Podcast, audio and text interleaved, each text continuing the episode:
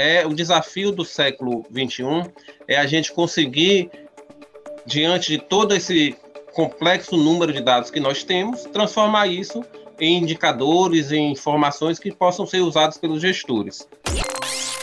Gestão por dados você pode fazer na sua vida pessoal, na sua vida profissional, no setor privado ou no setor público. O importante é você ter o dado, você saber onde você quer chegar e você saber que esse dado está servindo para alguma coisa. Nós temos cada vez mais dados de diversos tipos, a complexidade de como lidar com isso vai ser cada vez maior. Está começando o podcast Radar IBGESP, a agenda permanente do gestor público. O meu nome é Marina. E o meu é Dolores. E essa é mais uma edição do nosso podcast. Eu agradeço a você que está nos escutando. Como você acabou de ouvir na nossa abertura, hoje a gente vai falar desse tema importantíssimo que é a gestão baseada em dados. Bom, debate essencial nesses tempos em que imperam as fake news e os achismos. Eu tô super animada para ter essa conversa e a gente está aqui com Fabrício Gomes, que é economista e atua na Secretaria da Fazenda do Ceará.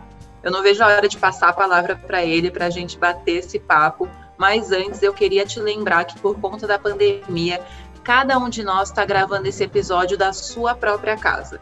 Também queria te pedir para continuar escutando o nosso canal. Sem mais delongas agora, eu passo a palavra para nossa outra apresentadora. Com vocês, Dolores. Obrigada, Marina. Eu sempre fico com o papel de dar boas-vindas ao convidado e fazer uma pergunta bem ampla mesmo. Então, a gente está acostumado a ouvir essa expressão, né? Gestão baseada em evidências. Como que a gente conseguiria explicá-la para o nosso ouvinte? Fabrício, bem-vindo. Obrigado, Dolores. Obrigado, Marina. Boa tarde a todos os ouvintes. É um prazer estar aqui falando de um tema tão importante e de uma forma mais simples para que alcance o maior número de pessoas possíveis. É, quando a gente fala em gestão baseada em dados, baseada em evidência, a gente acha que é uma coisa muito complexa, mas a gente faz isso quase todo dia na vida normal da gente. É claro que hoje evoluiu muito a questão da tecnologia, mas aquela dona de casa, por exemplo, que tem sua receita e anota tudo lá no caderninho, o que tem de receita, o que tem de despesa, quanto gastou no mercado. De certa forma, ela está fazendo também gestão baseada em dados. É claro que o ideal é que ela pegue aquelas anotações que ela fez e crie indicadores. Quanto é que eu estou gastando com saúde? Quanto é que eu estou gastando com educação? Minha luz aumentou muito, então tem que cortar ali. Isso é gestão baseada em evidência ou em dado. Então, assim, a gente tem diversas formas de fazer isso a tecnologia da informação facilitou o processo de certa forma, porque a gente tem uma maior quantidade de dados, e é claro que nunca a gente vai saber qual é o resultado de uma decisão. Mas se você toma uma decisão baseada na sua expertise, no seu conhecimento e nos dados, a probabilidade dela dar certo é muito maior do que qualquer decisão que você tome aleatoriamente, sem usar a como artifício. Eu achei excelente essa resposta, Fabrício, porque a gente traz assim até para a economia doméstica, o fato de que a gente tem que se alicerçar em evidências, em fatos e em dados. É cada vez mais importante a gente salientar isso, especialmente porque, por conta do avanço tecnológico, a gente tem hoje acesso, quer dizer, uma parcela da população tem acesso a bases de dados gigantescas. O que pode dar a impressão de que a gente está super bem alicerçado para tomar as nossas decisões mas a gente sabe que nem sempre essas bases de dados gigantescas são legíveis, né? São de fácil interpretação. Então, quais são os empecilhos dessa aparência que a gente tem hoje do grande acesso a muitos dados? A informação ela traz diversas oportunidades, mas também traz essa complexidade, Marina, que você falou aí, porque eu tenho acesso a milhões de dados por segundo. Numa secretaria da Fazenda, a gente tem dados de nota fiscal, de de diversos, é, diversos valores, de valores de preço, de pagamento de CMS. Então, são dados que precisam ser tratados. Eu não posso pegar o dado aleatoriamente e precisa do estudo científico, seja por parte do economista, por parte do administrador, do contador, do gestor público, para também que ele entenda de forma estratégica o que é, que é importante ele acompanhar. Porque não adianta ter um montão de dados, um montão de informação e eu não consigo usá-los.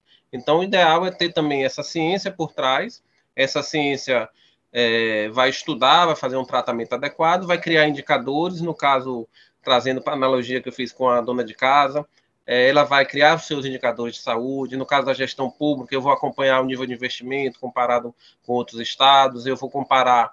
É, na economia, na gestão financeira, a gente tem o que a gente chama de análise vertical e análise horizontal. A análise horizontal, eu vou pegar um indicador, por exemplo, crescimento do ICMS, e vou analisar ao longo dos anos. Na análise vertical, eu vou analisar o ICMS comparado com os outros estados, para eu saber qual é o meu posicionamento. Isso é usado no setor privado, quando uma empresa como Coca-Cola se compara com a Pepsi, se compara com outra empresa, ou usado também é, no sentido de horizontal para saber como é que está sendo alavancadas as minhas vendas. No serviço público é importantíssimo que a gente use isso também.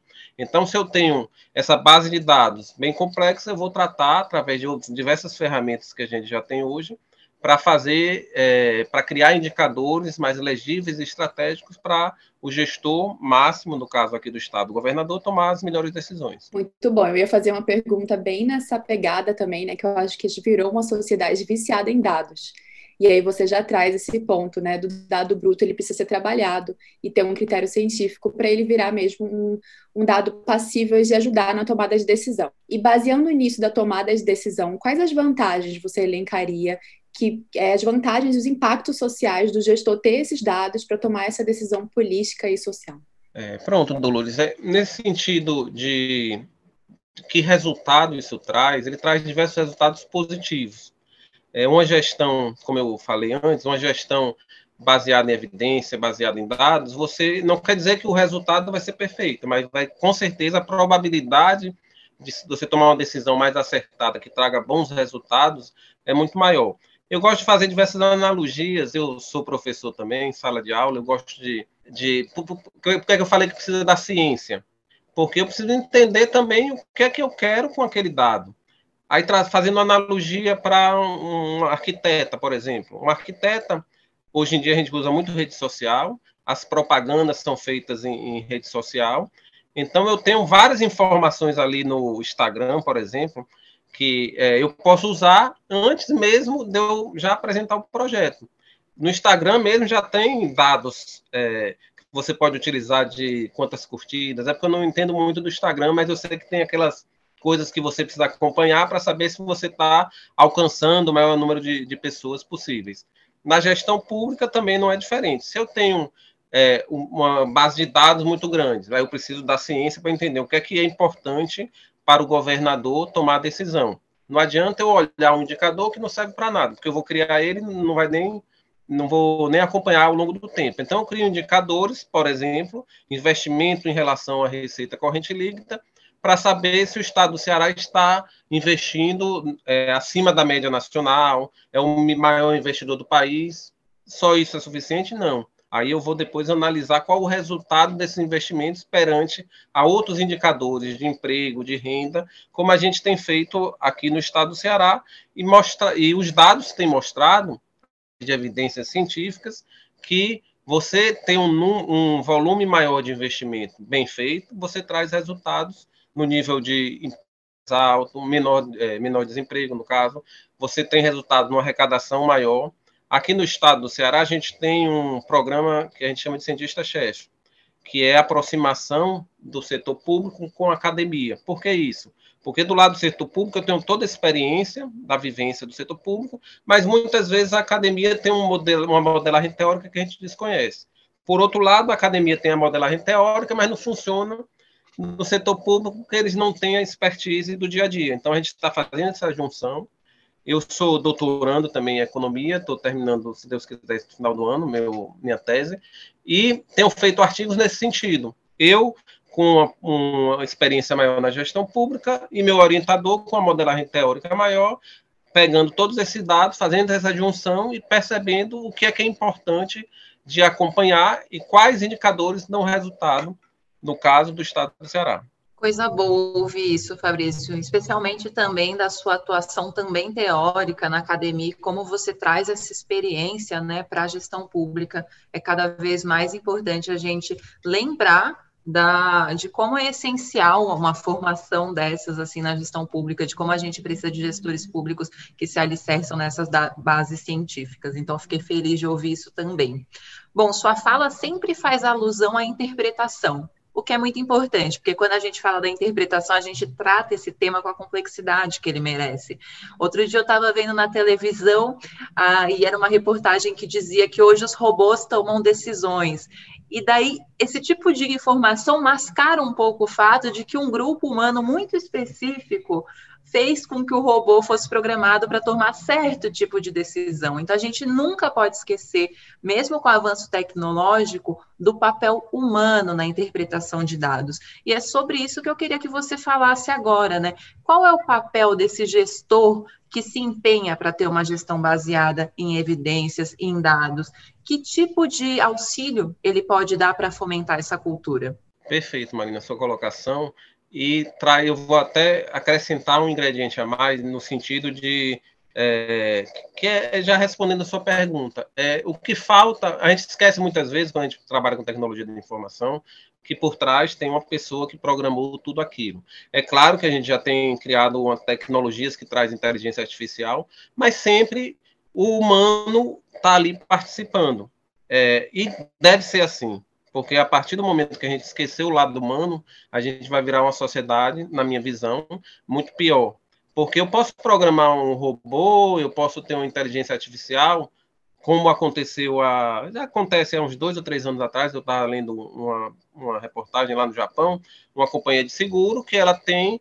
Ela vai dando, é, aprovando ou não aquele segurado de acordo com as premissas feitas por um humano, de provavelmente de lucro. Então, a, além de, de, ter por trás um humano, a gente não pode perder a humanidade da decisão. Porque a partir do momento que eu aprovo pensando no lucro, eu vou deixar de ver o lado humano, que às vezes tem um resultado social muito maior do que essa busca por lucro incessante. E o papel do Estado, apesar de eu ser uma das pessoas que defende que de vez em quando o Estado tem que poupar tem que ter uma poupançazinha para os momentos mais difíceis, mas o papel do Estado não é gerar lucro, é gerar lucro social. Eu tenho que estar sempre investindo, tenho que estar sempre gastando, com, é, buscando esse equilíbrio, essa sustentabilidade para nos momentos difíceis, como foi difíceis, como foi o caso da pandemia, a gente tem um colchão e era o que foi o que aconteceu no estado do Ceará. A gente não é, não sofreu em termos financeiros tanto porque a gente tinha resultados muito positivos de 2019. A gente passou eu via estados muito desesperados com a aprovação daquela ajuda federal. O estado do Ceará também gostaria de uma ajuda federal, mas a gente passaria pela pandemia só com recurso próprio. Mas é claro que o governo federal tem um papel importante de fazer essa ajuda aos estados e municípios.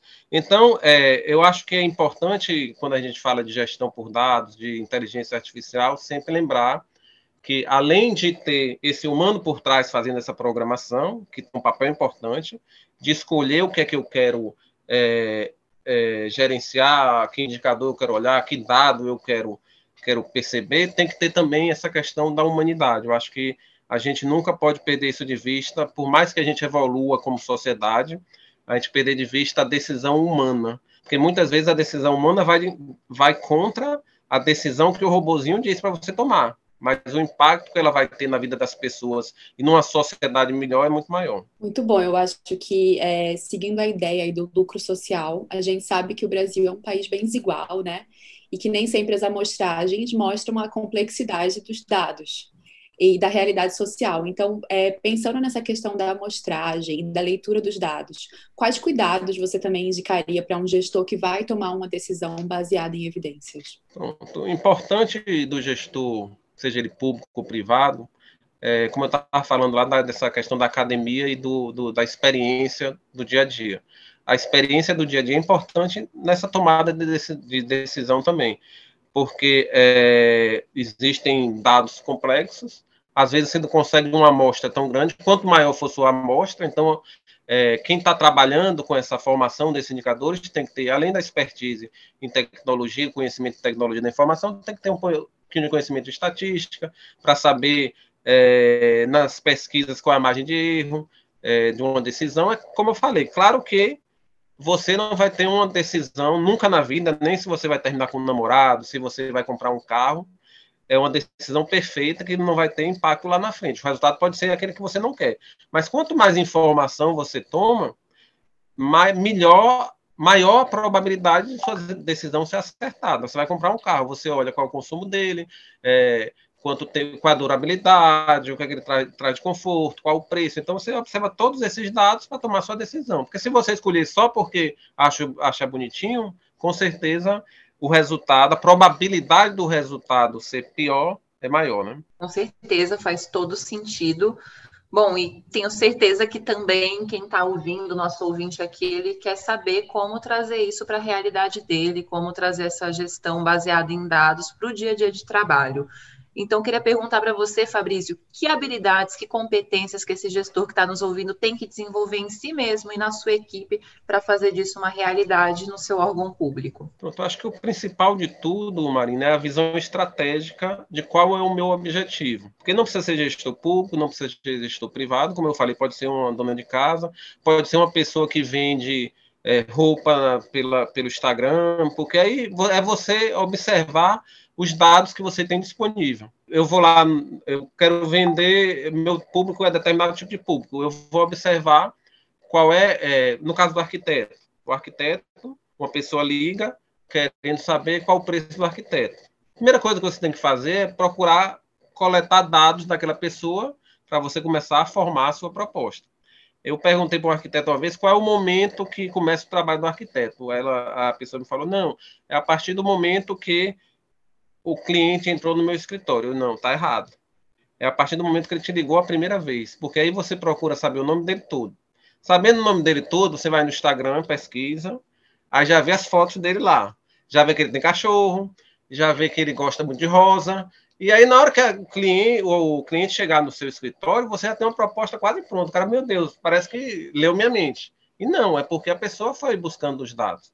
Aí, trazendo para a gestão, ele precisa ter essa primeiro esse conhecimento estratégico e um conhecimento um pouquinho de, de que não deixa de ser estratégico é de você formular esses indicadores que são importantes para você acompanhar. Pode ser feito num, papel, pode ser feito numa planilha de Excel. Hoje em dia, a tecnologia, através dos BIs, é, que é o que? É um, é um sisteminha de inteligência que pega os dados, trata e dá um relatório mais bem formatado. A gente, aqui no caso do Ceará, a gente usa o Tableau, mas você tem ferramentas da Microsoft, dentre outras empresas é, que a gente tem. Eu estou falando um monte de propaganda, né? Mas, mas enfim, é, existem diversas é, é, programas que fazem isso, esse acompanhamento, e você vai achando a melhor forma possível para você acompanhar. A gente, no caso do Estado do Ceará, quando eu entrei aqui em 2007, a gente usava ainda planilha de Excel, fazia gráficos em Excel e foi evoluindo com a, a questão da tecnologia da informação. Mas é, existem várias formas de fazer, seja num pedaço de papel, seja numa planilha eletrônica, seja através de um, de um BI.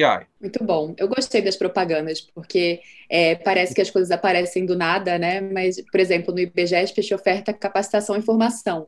E os temas não vêm do nada, os temas vêm de pesquisa de público-alvo, comportamento nas redes sociais, comentários. Então, o Insta, ele fica cada vez mais complexo, né? No começo eram as curtidas, agora é quem salvou, quem compartilhou, para quem mandou. Então, a gente sempre está analisando, é legal ver que a gente está fazendo uma gestão baseada em dados também é, dos nossos produtos. É, mas aí a gente vê que o Ceará ele tem um resultado, né? E uma liderança de investimento público contra, com a receita corrente líquida é alta no Brasil, mantém a liderança. E isso é um sinal de uma gestão sustentável e equilibrada. O que, que você acha que é necessário para manter uma gestão assim, dessa forma, sustentável e equilibrada? Me permitam, eu estou sempre usando analogias, é porque é mania de professor, talvez para facilitar o entendimento das pessoas. Então, setor privado, setor público e vida pessoal não é diferente. Você tem sua receita e você tem sua despesa. Você tem que estar sempre controlando para que sua receita, é, que sua despesa caiba dentro de sua receita. Claro que existem momentos que você precisa levar um pouquinho a despesa para fazer um. O ideal é que seja no investimento. Eu eleve minha despesa para fazer um investimento para que vai me trazer resultado posteriormente. Então, a gente tem na gestão pública receita corrente, receita de capital, despesa corrente, despesa de capital. É, as receitas correntes têm que pagar as despesas correntes. É mais ou menos o meu salário tem que pagar a minha alimentação, a minha saúde. Se eu quero fazer um investimento, que é uma despesa de capital, eu vou posso até me endividar, mas que seja para fazer um investimento, trazendo para a vida pessoal, eu pego um financiamento universitário para fazer uma faculdade. É um investi você está se endividando, mas você está fazendo investimento para ganhar mais lá na frente e aumentar sua receita. Então, o importante é sempre ter esse equilíbrio entre receitas e despesas, sempre poupando um pouco para os momentos de mais necessidade. O estado do Ceará tem essa cultura há muitos anos, é, que você é, ter resultados positivos ao longo do tempo para poder fazer esse investimento. E esse investimento acaba fazendo esse círculo virtuoso. Eu invisto, eu trago benefícios para a população, eu melhor, eu reduzo o desemprego, eu aumento a arrecadação e isso abastece novamente a minha receita. Então, assim, como economista, falando é, mais como economista do que gestor público, o investimento é aquele propulsor do desenvolvimento econômico. Claro que tem que ser bem feito. Por isso que você falou aí que o Estado do Ceará está na liderança. Tem seis anos que a gente é o maior investidor em relação à receita corrente líquida do Estado. Mas é preciso você analisar os dados para ver se isso está trazendo resultado. Porque não adianta só eu gastar em investimentos que não tragam resultados para eu estar retroalimentando o ciclo de receita e eu manter esse equilíbrio, essa sustentabilidade fiscal ao longo dos anos que o Estado do Ceará tem conseguido e faz a diferença na vida da população. Não é que o Estado do Ceará seja perfeito, mas a gente tem caminhado buscando sempre as melhores decisões baseadas nesses diversos dados e indicadores para que os resultados sejam os melhores possíveis. Muito bom, Fabrício, super bem explicadinho, como sempre. Mas agora eu vou trazer o nosso quadro, que é o Pausa para Opinião, que é o momento que todo mundo espera, que a gente traz um assunto assim complexo para você falar qual é a sua opinião para a gente. E não poderia ser diferente esse assunto quando a gente está falando de gestão baseada em dados, que não o reflexo do que a gente está vendo do Brasil na pandemia. Infelizmente, a gente tem visto com preocupação que uma parcela considerável da sociedade não está tomando decisões baseadas em evidências, em fatos. A gente tem ouvido frases como usar máscara não ajuda em nada, ou a vacina tem microchip dentro, ela magnetiza o seu braço, que são fundadas em mentiras, né? Elas não têm fundamento. Então, no quadro de pausa para opinião hoje, eu queria saber como você responderia essas pessoas, como você falaria com elas, justamente por conta dessa sua carreira, né? Que é alicerçada nos dados, na ciência. Nos ajuda a responder, Fabrício. Bem, é, não podia terminar melhor, eu acho, porque é, a gente consegue enxergar justamente no que a gente está vivendo hoje, o que é que qual a diferença de uma gestão baseada em dados e uma gestão que não se baseia na ciência ou nas evidências. É, fazendo analogia de novo aqui, eu tenho duas filhas pequenas, tão maiores já agora, mas quando elas eram, eram pequenas, elas, eu, sei lá, boto a tela na, na varanda, moro em apartamento, né? É, não, não suba aí. Por quê? Aí as pessoas, não, você é muito é, preocupado. Aí eu falava, não, eu gosto de reduzir probabilidades. Para você reduzir probabilidades, você é ciência isso, é estatística. Então, se eu tomo decisões baseadas em evidência, em dados, eu estou reduzindo a probabilidade dos erros. E nessa pergunta aí, nessa opinião que você está me pedindo, é, são dois pontos. Primeiro ponto é a questão da gestão baseada em evidências, baseada em experiência, baseada na ciência. A gente vê no mundo hoje o que é que aconteceu com aquelas economias, com aqueles países que não seguiram a ciência. É só olhar número. E assim, não olhe qualquer número. Não, se você recebe um, um, um compartilhamento do WhatsApp, ou no Facebook, ou no Instagram, procure ver de onde vêm os dados. Porque eu vejo muita gente divulgando, ah, não, você viu aonde? Ah, não sei, foi alguma postagem de alguém aí, já, e já reproduz aquilo vai checar os dados nos institutos de pesquisa. Se você não acredita em um só, vai em dois, três, e aí você vai checando. É, e eu incentivo sempre meus alunos e as pessoas a fazerem isso. Porque o papel do cidadão, ele não se extingue com o voto. A gente tem que fiscalizar. Por isso que eu parabenizei vocês aí pela iniciativa, porque é, quanto mais a gente conseguir chegar nas pessoas mais simples, para elas terem essa é, possibilidade de chegar no portal de transparência e verificar aqueles números e entenderem um pouquinho mais, melhor, menor vai ser o negacionismo, menor vai ser é, a falta de ciência é, no uso no, nas decisões tomadas por, pela, por cada pessoa ou pela, pelos gestores públicos. Então, assim, é primordial e a gente está vendo o resultado no Brasil de uma gestão que não está baseada em evidências na ciência e o resultado é um dos piores do mundo. Se você comparar tanto em termos absolutos como em termos relativos com a população, nossos resultados perante a pandemia são é, terríveis. Então, assim, é, é isso. Eu fiz gestão baseada em dados? Não, eu assumi o risco do resultado ser pior. A gente está vendo que o resultado foi pior porque eu não usei, é, não fiz uma gestão baseada em evidências. E aí vem o segundo ponto, que é que eu acho também, eu acho que eu vi um podcast, não sei se foi um podcast de vocês também, que falava da, do exemplo da liderança. Então não existe líderes que não sejam exemplos. Se você dá aí voltando à analogia, eu estava lembrando de um caso com, com minha filha pequena também, voltando da escola, eu sempre usei cinto, né? E sempre é, falei para ela, só tira o cinto quando o carro parar. Certo dia eu entrei na garagem do prédio, é subsolo, e na pressa antes de parar o carro, eu tirei o cinto. Eu tomei uma bronca de minha filha, por quê? Porque ela tinha um exemplo. Ela falou, papai, só pode tirar quando o carro parar.